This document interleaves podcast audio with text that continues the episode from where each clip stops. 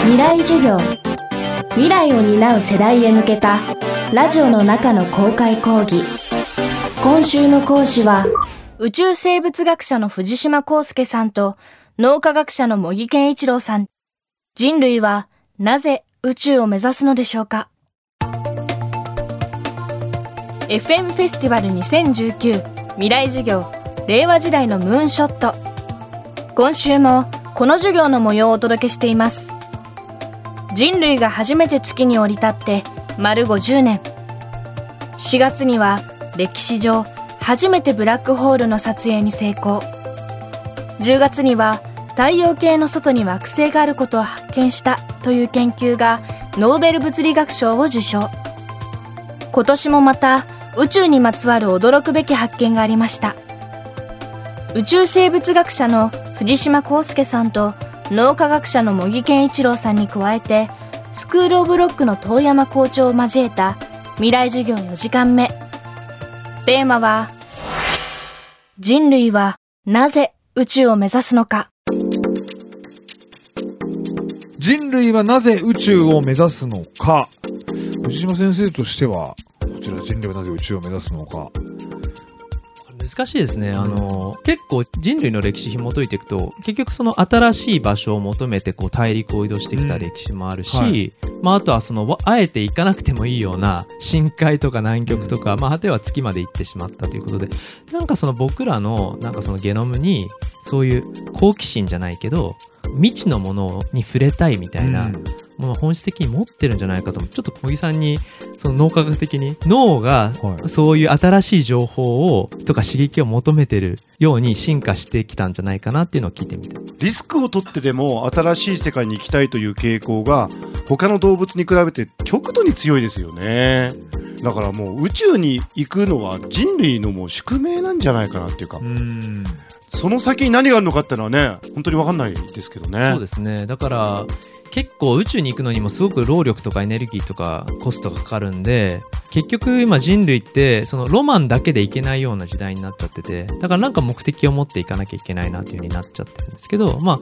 僕にとってのその目的はやっぱりその知的好奇心を満たすようななんか発見なんですよね、うん、だからこその地球外生命探査だし、まあ、だからこそそういう月の上でも昔の地球のことがわかるとか。かそういう発見をどんどん積み重ねていくのが多分持続的な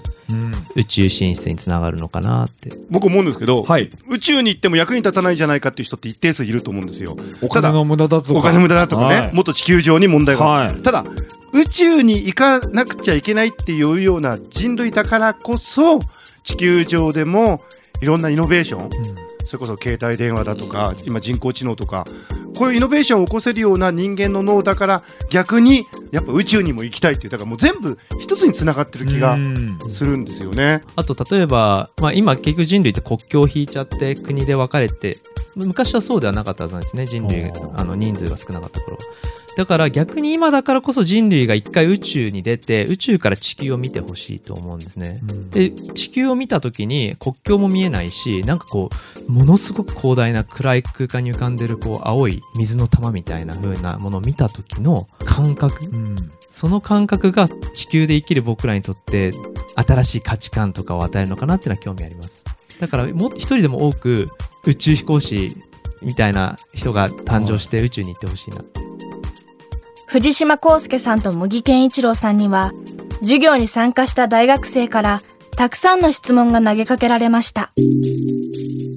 明治大学の高原です。映画とかで地球が滅亡するから違う星に宇宙船みたいなのに乗れる人は乗ってみんなで違う星に逃げるっていうのをがよくあると思うんですけど将来的にそうなる可能性って今の段階でどれぐらいあるんですか？これはもう確率の話じゃないと思うんですけど僕らはこの地球をどうしたいかにかかってますよね。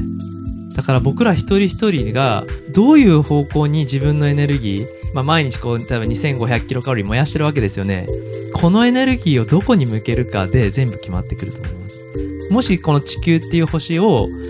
がどうでもいい、まあ、要は人間だけがとにかくどんどんどんどん増えちゃえばいいっていうふうに考えたらおそらくそれは最終的には人間滅ぶでしょう、まあ、人間単体だったらもう生きれないわけですからあのエコシステムがないとなるねっていうことだと思います。だからどうやって自分たちこの地球を、まあ、人間が生きながら支えていくかっていうことが一つ大前提でそれが一応できないディストピアが来た時にそれはつまりその地球外に逃げていく。っていうことだと思うんですね。だから地球外に行けるから地球のことはないがしろにしちゃ僕はいけないと思ってて同時に考えていく必要があると思います。宇宙進出もやるし同時に宇宙進出ができる技術とエネルギーが使える今だからこそもう一回地球のことをちゃんとあのしっかり考えようっていうそういう時代かなって思ってます。僕ある講演会でねイーロン・マスクさんがもう地球どうなるか分かんないから火星に行く手段を持っておこうって言ってたらね聴衆からね地球こそを大事にすべきだっていう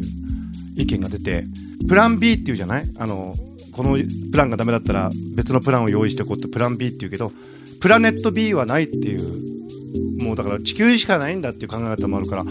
れでも藤島さんおっしゃったように両方大事なのかもしれないよね。宇宙に出ていくことも大事だしこの地球を大事にすることも大事だしあとはもうこれ我々の選択。そうですね。だから僕両極端じゃなくて僕いいと思うんですね。イーロン・マスクはあえて多分ああいうふうにわざと